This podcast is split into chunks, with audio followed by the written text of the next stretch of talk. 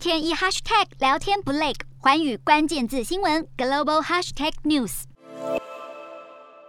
法国总统大选结果抵定，马克宏以百分之五十八的选票确定连任。突破近二十年来现任总统无法连任的魔咒，具有象征性意义，同时也反映出法国民众对右派的不信任。马克宏顺利连任成功，外界认为他将会展现强势的领导风格，甚至是提升法国在欧洲的领导地位。今天的国际新闻评论要来谈谈马克宏的第二任期将面对哪些挑战，会有什么变数可能左右未来五年的法国政政局。二零二二年的法国总统大选，虽然马克宏宣布竞选连任的时间有所延迟，但气势如虹的他一直被看好有连任的机会。纵然法国政治仍有左右派之争，但是他树立中间偏左的路线，确实获得法国多数民众的认同。马克宏在第一轮投票结果获得最高得票率，左派政党也跟进力挺，再加上对手鲜明且激进的路线，以及俄乌战争带来的共伴效应，这都是助长马克宏能获胜的关键因素。不过，这次大选的投票率比五年前略微下滑两个百分点，弃票率更是创下近五十年来的新高，反映出法国民众对于总统大选的关注正在下滑，以及法国社会对政治绝望、民主无感的负面感受。而法国的对外政策成了这场选战的焦点，反而让经济、社福等内政议题的讨论被稀释。部分选民并不认同马克宏与雷鹏是最好的人选，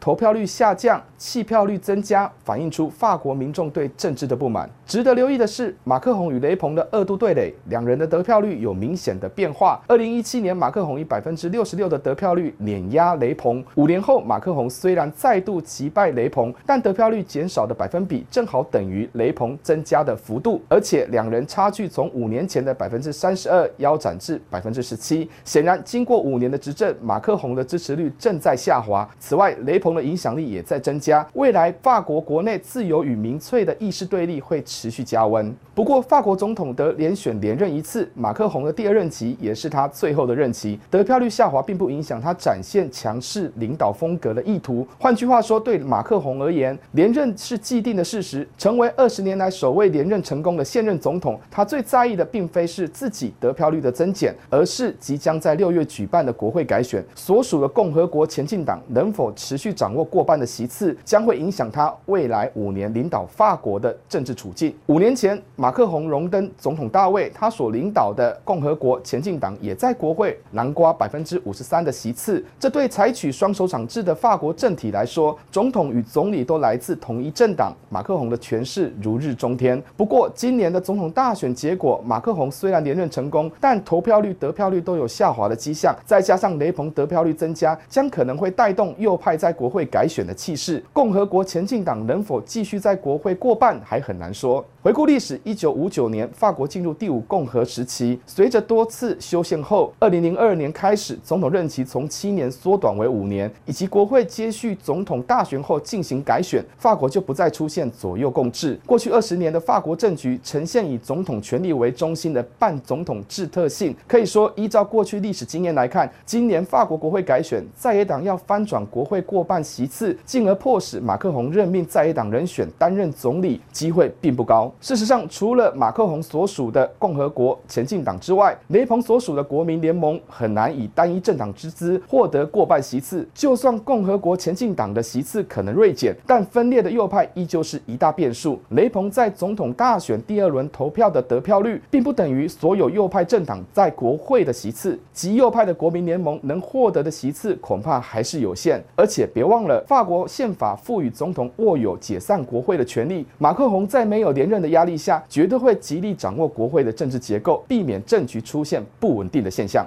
Hello，大家好，我是寰宇新闻记者刘倩文。你跟我一样非常关注国际财经、政治与科技趋势吗？记得追踪寰宇关键字新闻 Podcast，以及给我们五星评级，更可以透过赞助支持我们哦。